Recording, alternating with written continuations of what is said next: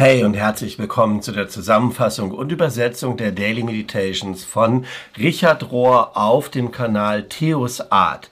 Wir sind in dem Zeitraum vom 27. Februar bis zum 5. März und die Meditations sind überschrieben in dieser Zeit mit dem, mit der Überschrift Transformation und das wahre Selbst. Transformation und das wahre Selbst, darum geht es.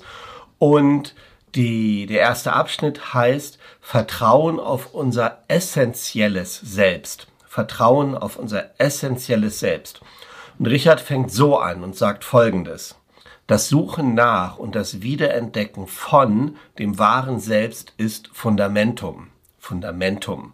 Nämlich die essentielle Aufgabe, die uns dann nach und nach dafür öffnen wird, Liebe zu empfangen und Liebe zu geben zu nehmen und zu geben, und zwar zu Gott, zu anderen und für uns selbst. Und das liegt darin begründet, dass wir geschaffen sind im Bilde, in der Ähnlichkeit Gottes von dem ersten Anfängen an. Du und jedes andere geschaffene Ding oder jedes andere geschaffene Wesen beginnt mit einer einzigartigen göttlichen DNA, einer inneren Bestimmung, wer wir sind, ein absoluter Kern, der weiß, wie die Wahrheit über uns selber ist. Und dieser wahre Gläubige, this true believer, dieser, dieser Glaubenskern, von dem er eben gesprochen hat, der ist aber weggeschlossen und eingesperrt in den tiefsten Kellern und auf den tiefsten Ebenen unseres Daseins. Eine ähm, Gottähnlichkeit, die darum bittet oder bettelt fast, dass sie zugelassen werden darf, dass sie sich erfüllen kann, sich zeigen kann. Ihr seid in Christus erwählt, bevor die Welt gemacht wurde, um vor Gott in Liebe zu stehen. Ihr seid marked out, ihr seid gekennzeichnet als vollständig adoptierte Söhne und Töchter Gottes. So steht es in Epheser 1, Vers 4 bis 5. Das ist dein wahres Selbst. Und historisch gesehen wurde das oft die Seele genannt. Und Jesus hat die ganze Zeit diese eine paradoxe Sache gezeigt, offenbart und auch akzeptiert in seinem Leben, nämlich, dass das Menschliche und das Göttliche nicht getrennt sind, sondern eins sind. Das Menschliche und das Göttliche ist nicht getrennt, es ist eins. Und ich frage mich, sagt Richard, warum wir dem so sehr widerstehen, unserem Schicksal, warum wir da so in Widerstand gehen. Und für die meisten von uns ist es entweder zu gut, um wahr zu sein, oder es ist zu gefährlich, um wahr zu sein. Und entweder denken wir, es gibt so viel Gegenbeweise, dass das nicht ist, dass wir sowohl göttlich als auch menschlich sind, oder aber fragt er, vielleicht sind wir auch haben wir Angst davor, diese Last des Göttlichen zu tragen. Und wie Marianne Williamson sagt, unsere größte Angst ist, dass wir Macht haben jenseits, Mess, jenseits von Messbarkeit. Also in diesem Göttlichen, dass wir damit eine Macht haben jenseits von Messbarkeit. Und dieses wahre Selbst, von dem wir reden, ist das Göttliche, das in uns wohnt. Der Heilige Geist, der in dir ist. Und ich würde so weit gehen zu sagen, dass das wahre Selbst ziemlich genau der göttliche Teil in dir ist, der groß genug, tief genug und gnädig genug ist, um vollständig den menschlichen Teil in dir zu akzeptieren. Das ist einer von Richards komplizierteren Sätzen. Versuche ihn nochmal zu sagen. Das wahre Selbst ist der göttliche Teil in dir, der den menschlichen Teil akzeptieren und annehmen kann. Nochmal, das wahre Selbst ist der göttliche Teil in dir, der groß genug, weit genug, gnädig genug ist, den menschlichen Teil in dir zu akzeptieren. Wenn du dich nur für menschlich hältst, also dass da nichts Göttliches an dir ist, wenn du das sowieso ausblendest, dann, sagt Richard, wirst du dazu neigen, den, den peinlichen Teil deines Menschseins zurückzuweisen. Und ich sage den Satz auch nochmal, weil da auch einige Tiefe drin steckt.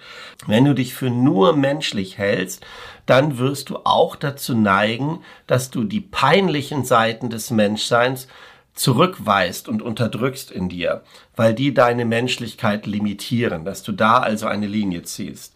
Think on that, sagt Richard, denk mal darüber nach. Und dann führt er weiter aus und sagt, paradoxerweise ist es so, dass Menschen, die das Göttliche in sich selber sehen, aber eine, eine Anwachsen von Demut haben. Nicht Arroganz charakterisiert diejenigen, die in diesem wahren Selbst, in diesem göttlichen Selbst leben. Wenn du gleichzeitig weißt oder weißt, dass du sowohl ein Kind Gottes bist, dann weißt du auch, dass du das nicht verdient hast und dass du nicht wert bist, dass du, dass das nicht aus dir kommt ähm, und damit macht, überhebst du dich nicht und es macht dich nicht arrogant. Und am Ende dieses Abschnitts sagt er, der, der wahre Zweck von reifer Religion besteht darin, uns hinzuführen zu immer wieder neuen Erfahrungen des wahren Selbst. Immer wieder neue Erfahrungen des wahren Selbst. Wenn Religion das nicht tut, ist es Junk Religion, ist es Müllreligion. Jedes Sakrament, jeder Bibelvers, jede Bibelgeschichte, jeder Kirchengottesdienst, jede Predigt, jeder Hymnus, jedes kleine Stückchen von Priesterschaft, von Ministry, von Dienst, von Liturgie ist nur für diesen einen einzigen Zweck gemacht, dir zu ermöglichen, das wahre Selbst zu erfahren. Dir zu ermöglichen, dein wahres Selbst, dein eigenes wahres Selbst zu erfahren, wer du in Gott bist und wer Gott in dir ist. Wer du in Gott bist und wer Gott in dir ist. Und dann ein Leben zu leben, ein, ein großartiges Leben zu leben von dieser unendlichen Quelle aus. Unser wahres Selbst ist das Leben an und für sich. So heißt der nächste Abschnitt und Richard fährt dann fort. Nur eine gesunde Religion bereitet uns darauf vor, auf einen Punkt, der jenseits von bloßer Psychologie liegt und führt uns hin zu etwas Kosmischem, zu etwas Universalem, zu dem Absoluten.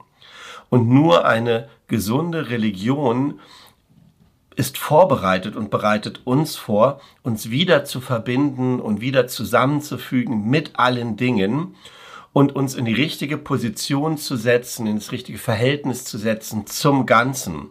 Ich sage in meinen Worten zum größeren Ganzen. In eine wahre Gemeinschaft, anstatt uns, es bringt uns in eine wahre Gemeinschaft, anstatt uns in diesem reinen Individualismus festzuhalten.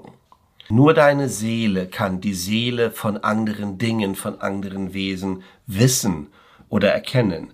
Aber bevor das passiert, muss das wahre Selbst in dir irgendwie erweckt werden, aufgeweckt werden.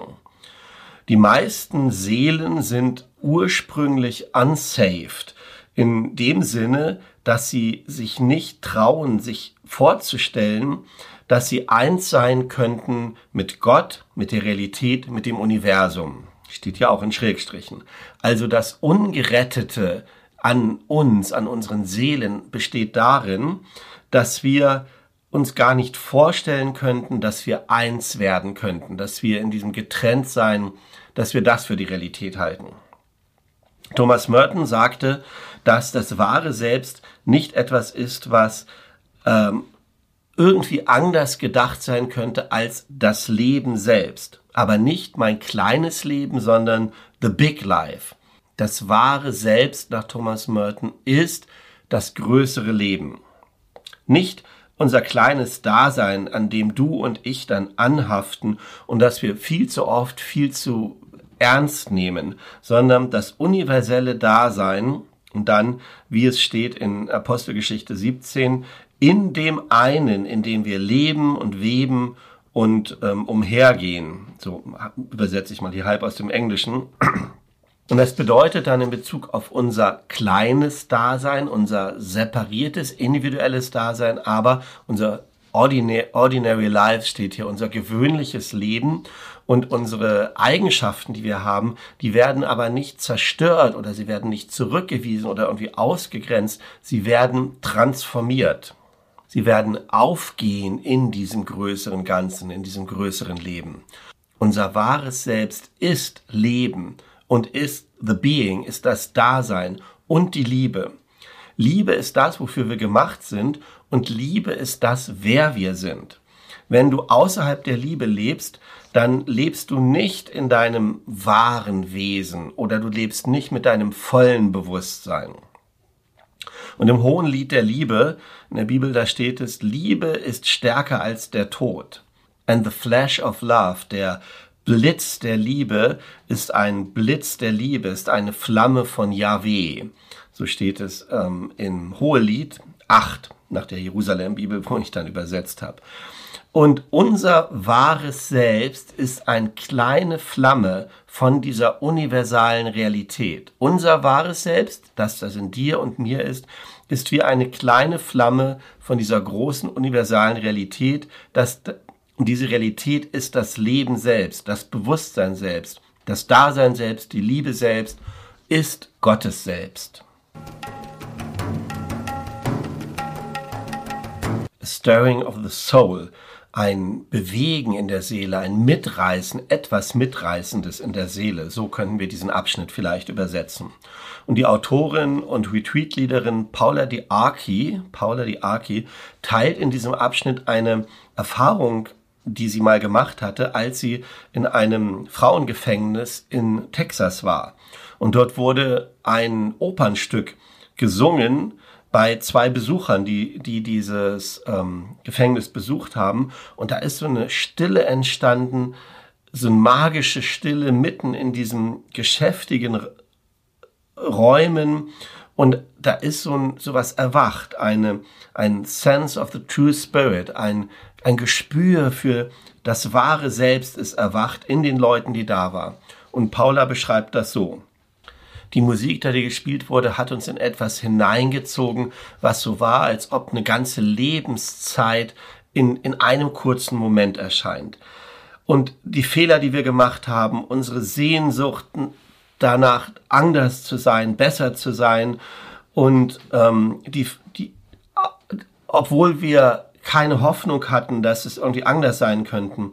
Und diese Sehnsucht nach dem Reinen und Heiligen, all das war da als diese Musik anfing und im Gefängnis nochmal wohlgemerkt. Und sie sagt, als ich dann anfing, mich umzugucken, um zu sehen, was, was die anderen Insassen, ähm, wie die das so aufgenommen haben, wurde ich bei, von Emotionen überwältigt. Irgendetwas Sublimes, irgendetwas Feines war dabei, sich durch diesen Raum zu bewegen. Ein, ein Sound, ein Laut, eine Musik, die ganz direct entered our hearts, die direkt in unsere Herzen gegangen ist. Und es war so, als ob dieser durch den Raum sich ausbreitende Sound etwas zu jedem von uns sagen würde, an einen sehr geheimen Ort in unserem Herzen. Und zwar, es ist etwas Großartiges lebendig in dir. Etwas Großartiges lebt in dir. Und etwas, was mehr ist als die oberflächlichen Dinge, als diese oberflächliche Realität, ist in deinem Leben, ist beabsichtigt in deinem Leben. Und jenseits aller Umstände, in denen wir gerade sind, liegt deine, deine wirkliche Bestimmung, liegt deine wahre Bestimmung, die Unterschied, die, die anders ist als das, was es hier im Gefängnis erscheint. Und sie führt dann aus und sagt, es ist nicht das erste Mal, dass ich dieses Gefühl hatte. Ich hatte das schon in den frühen 1980er Jahren, als ich versucht habe, die auseinanderbrechenden Stücke meines Lebens wieder zusammenzufügen. Mit dem plötzlichen Tod meines Ehemanns und meiner Tochter durch einen betrunkenen Autofahrer, durch einen Unfall. Und ich habe das Gefühl, dass das alles auseinandergebrochen war und dass ich herausgefordert bin, die Dinge neu zu sehen. Und ich habe wahrgenommen, dass meine ganze Welt sich damals und mein Bild von Gott, dass das sich, dass das alles auf den Kopf gestellt wurde. Und ich habe versucht, das wieder hinzukriegen und nach Gründen gesucht, nach Ideen, nach Philosophien, die mich leiten könnten, da wieder rauszukommen. Ich habe dann aber gemerkt, dass das im Prinzip nur die alte Art und Weise war, wie ich versucht habe, die Dinge zu, zu managen. Aber mein altes Denken, wer ich war und was ich zu tun hatte, das hat mich nicht weitergebracht. Und ich war damals gezwungen, weiterzugehen. Und es war, hat eine lange, lange Zeit gebraucht, bis ich dann in eine andere Richtung unterwegs bin und ich in mein Inneres geguckt habe und gemerkt habe, dass da noch etwas anderes, etwas Tieferes, eine andere Bestimmung liegt. Und das war wie eine Art aufwachen. Es war total wichtig. Meine üblichen Voreinstellungen waren, mich an die alten Stimmen und an die alten Erfahrungen zu halten, an, an das, was mein Mind, was mein Verstand und mein Geist irgendwie äh, an Konzepten und Ideen hatten. Aber die Macht der Liebe, die das Leben hervorbringt, die Macht der Liebe, die das Leben hervorbringt, ist nicht einfach ein Konzept. Und es gibt nicht einfach ein Set von äh, ein, ein, ein, eine Handvoll von heiligen Bedingungen, die du erfüllen musst und dann wird alles gut. Aber als ich mein Herz geöffnet habe damals, bewegte sich die Liebe langsam durch den Schmerz und hat langsam meine Einsichten verändert. Als ich nach innen gegangen bin, mein Herz geöffnet hat, habe, hat sich die Liebe durchgearbeitet durch den Schmerz und langsam meine eigenen Sichtweisen verändert und Dinge, die mir vorher als total fix vorkamen, als absolut und als gesetzt, wurden demaskiert. Und das war meine Erfahrung in den 1980ern. Und dann sagt sie, und als ich im Gefängnis war und dieses Opernstück Flower Duet gesungen wurde in dem Gefängnis, da war das in diesem einen Punkt wieder genau die gleiche Erfahrung, das wiederzumachen, diese Erfahrung von der Flamme der Liebe diese Erfahrung von der Flamme der Liebe. Der Tempel im Inneren. Einen Abschnitt habe ich hier mal ausgelassen, wo es darum ging, das falsche Selbst loszulassen, weil da nicht wirklich was Neues drin steht, was wir nicht schon immer wieder gehört hätten. Und dann dieser Abschnitt jetzt, der Tempel im Inneren. Die Schriftstellerin Joyce Rupp oder Rupp bietet uns verschiedene Metaphern an, um das wahre Selbst zu erkennen, die alle gemeinsam haben, dass nötig, nötig ist, dass wir eine Tür in unserem Inneren öffnen. Und sie sagt Folgendes. Der Sufi-Poet Rumi beschreibt unseren Seelenort, also our soul space, als eine großartige Kathedrale. Also unsere Seele sei eine großartige Kathedrale, wo wir süß sind jenseits aller Vorstellungskraft, wo wir süß sind jenseits aller Vorstellungskraft. Und die heilige Teresa von Avila spricht von einer Burg, von der Seelenburg. Und im Korintherbrief, 1. Korinther 3, da spricht Paulus von dem Bild des Tempels und er sagt, weißt du nicht, dass du Gottes Tempel bist und dass Gottes Geist in dir wohnt? Es ist ja oft so, dass unser Körper bezeichnet wird als ein Tempel Gottes, aber unsere Seele ist auch so ein wundersamer Ort, wo Gott wohnt. Und der Jesuit Tyler de Chandon hat auch die Notwendigkeit verstanden, dass wir in unserem Inneren eine Tür öffnen müssen, um diese Güte, die in unserer Seele liegt, dieses Gute zu finden und in Anspruch zu nehmen. Und wie immer wir das nennen, Kathedralen, Seelenburg, Tempel, wie immer wir dieses Gebiet beschreiben, eine Sache ist ganz sicher, wir neigen dazu, immer nur in einen wenigen Räumen unserer inneren Landschaft zu leben, an sehr begrenzt in unserer inneren Landschaft. Die völlige Person, the full person, die vollständige Person, all die Weite, die Gott in uns hineingelegt hat, in der er uns geschaffen hat, ist beinhaltet mehr, als wir uns vorstellen können. Und die meisten von uns aber bewegen sich nur in einem ganz kleinen Kreis, sozusagen in dem, in, in der unteren Burg von unserem, von unserem ganzen Selbst. Und die Tür zu öffnen, die Tür unseres Herzens zu öffnen, erlaubt uns einzutreten in den großen Schatz dessen, wer wir sind und die göttliche Gegenwart in uns wahrzunehmen. Darum geht es also. Und in dieses Innere einzutreten, auf diese Seelenebene, diese Seelenlandschaft einzutreten, bedeutet aber nicht, die äußere Realität zurückzuweisen oder auszublenden, also nur innerlich zu werden, sondern dieselbe liebende Präsenz, die in unserem Inneren ist, ist auch vollständig präsent in der äußeren Welt. Und der Sinn oder der Zweck darin, unsere Tür in uns zu öffnen, besteht darin, uns zu helfen, dass wir wissen und proklamieren können, to claim, in Anspruch nehmen können, dass wir absolut completely join with God, dass wir absolut zusammen sind mit Gott, dass wir verbunden sind mit Gott, indem wir unsere Liebe ausdrücken in jedem Teil, in jedem Abschnitt unserer inneren und unserer äußeren Welt. Dass wir mit Gott verbunden sind in expressing our love, in, indem wir die Liebe ausdrücken in unserem Inneren und in unserem Äußeren, also überall. Pruning open the true self bedeutet so viel wie ausästen und mit dem Ausästen öffnen für das wahre Selbst. Und ich sage es vorab, dies ist ein Abschnitt, den ich ganz widerwillig übersetze, weil da sind jetzt zwei Beispiele, die kommen, die ich beide für grundfalsch halte. Ich übersetze sie trotzdem, weil ich hier nur Übersetzer bin und nicht für richtig oder falsch oder das irgendwie stehen muss. Und ich sage aber danach meine eigene Meinung, aber ich übersetze das erstmal. Und das erste geht um Folgende. Die Autorin Michelle de Russia benutzt das Bild von einem Baum als Metapher, um zu verstehen, wie das wahre Selbst und das falsche Selbst miteinander verbunden sind. Und sie sagt, ich habe gelernt über die Wochen und Monate, während ich in der Natur saß, in einfacher Stille, dass ich ziemlich genauso bin wie der Eichenbaum, vor dem ich sitze, der sich so heftig verzweifelt an seine Blätter klammert.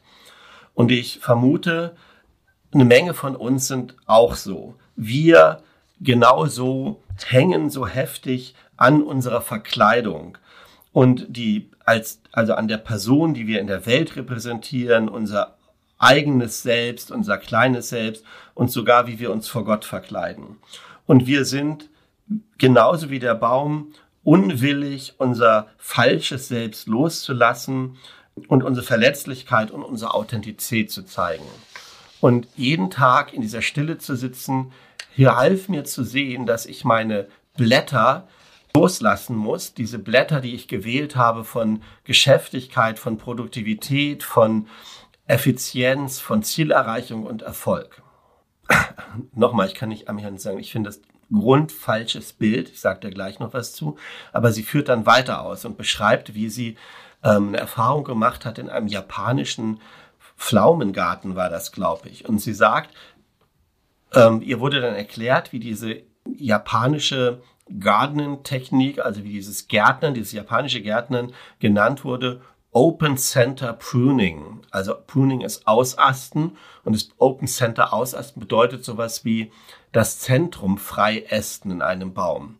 Und sie beschreibt das so. Wenn ein japanischer Gärtner prunes open, also ausastet, dann ist das so, dass er nicht nur die toten Zweige wegschneidet und absägt, sondern dass er manchmal auch eine bestimmte Anzahl von perfekten, gesunden Zweigen wegschneidet, die aber die wahre Schönheit des Baumes zurückhalten und die seine essentielle Struktur verhindern. Und Pruning Open, diese Art von Ausästen, erlaubt dem Besucher, dem Visitor, dem Menschen, der da zuschaut, hindurchzusehen, aufzusehen und durchzuscheinen, den Blick zu richten auf, durch die Äste hindurch, auf den Himmel und ein, es eröffnet einen Raum von, das öffnet ein Gespür für den Raum und lässt Licht in den Garten hinein, wenn dieses Ausästen erfolgt wird. Die Abschlussgedanke ist, die Wahrheit sei, dass Gott nicht von uns will, dass wir wie dieser starkköpfige Eichenbaum im Herbst da liegen, der sich einfach weigern will, seine Blätter loszulassen, sondern Gott lädt uns vielmehr ein, wie bei diesem japanischen Ahorn ist es dann wirklich, dass wir unser wahres Selbst ähm, offenbart wird und dass wir ähm, flourishing, dass wir genährt werden dass wir schön werden, dass unser wahres Selbst klar und zentriert hervortritt. Und das sei das, was Gottes Sinn für uns ist, dass unsere ganzheitliche und Wahrheit, wie einzigartig, wunderschön und geliebte Individuen wir sein, das sei das, wofür Gott uns geschaffen hat. Damit endet die Übersetzung dieses Abschnitts. Und ich muss nochmal sagen, ich habe selten was so widerwillig übersetzt wie dieses letzte, weil ich finde, dass das vollkommen an unseren Erfahrungen von der Natur vorbeigeht. Ich habe noch nie einen Baum gesehen, der im Herbst sich geweigert hat, seine Blätter loszulassen und zu sagen, die Blätter seien die Verkleidung und der Stamm und die Äste sei das wahre Selbst und diese Blätter seien das falsche Selbst, das wir loslassen müssten, um die essentielle Struktur. Was für ein Blödsinn, was für ein Schwachsinn, ja. Ähm, das hat nichts mit Waren und also wirklich. Und es bringt so einen neuen Dualismus rein. Grundsätzlich, das ist auch eine Kritik, die ich auch an Richards Ansatz von wahrem und falschen Selbst habe, dass ich glaube, der das falsche Selbst, wenn man es so nennen wollte, oder das kleine Selbst muss seinen richtigen Platz finden. Es geht nicht darum, dass es stirbt oder weg muss oder bekämpft werden muss. Da, da ist immer was drin, was ich eh schon komisch finde. Und dann diese Naturbilder zu nehmen von Gärtnern und Äste ausschneiden, wo ich denke, ich, ich würde eher uns verstehen als ein Baum, der im Wald ist. Da muss nichts ausgeästet, der sich, also ich würde es diesen wilden, ursprünglichen, natürlichen Kräften überlassen. Und wenn ich ein Baum im Wald bin, dann bin ich nicht der individuelle Baum, sondern ich bin Teil des Waldes, ich bin beim Wurzelgeflecht verbunden, ich gehe in den Energiekreisläufen, die das Jahres, der Jahreskreislauf bildet. Ich ziehe meine Energie ins Innere zurück in der zweiten dunkleren Lebens- und Jahreshälfte. Und das sind die Bilder, die ich da habe, wo die dann auch etwas zu tun haben mit dem wahren Selbst, mit der göttlichen Bestimmung. Aber ganz bestimmt nicht mit diesen komischen Bildern von die Blätter sind das falsche Selbst und wir weigern uns das loszulassen. Tut mir leid. Okay, ich hoffe, du verstehst, dass ich das nochmal so ausführlich hier meinen Widerwillen darlegen musste. Und damit verabschiede ich mich auch. Und ich wünsche dir, was immer du hältst von dieser Übersetzung, dass du was mitnehmen kannst für dich, für dein Leben. Vielleicht diesen Punkt, das Göttliche in dir, das wahre Göttliche und das wahre Menschliche in dir mehr und mehr zu erkennen, diese Erfahrung zu machen, dass das eins ist. Das wünsche ich dir für die kommende Woche, für jeden Moment deines Lebens und deines Bewusstseins und ich hoffe, wir sehen uns demnächst wieder, hören uns demnächst wieder beim nächsten Upload. Bis dahin alles Gute und Gottes natürlichen Segen. Tschüss.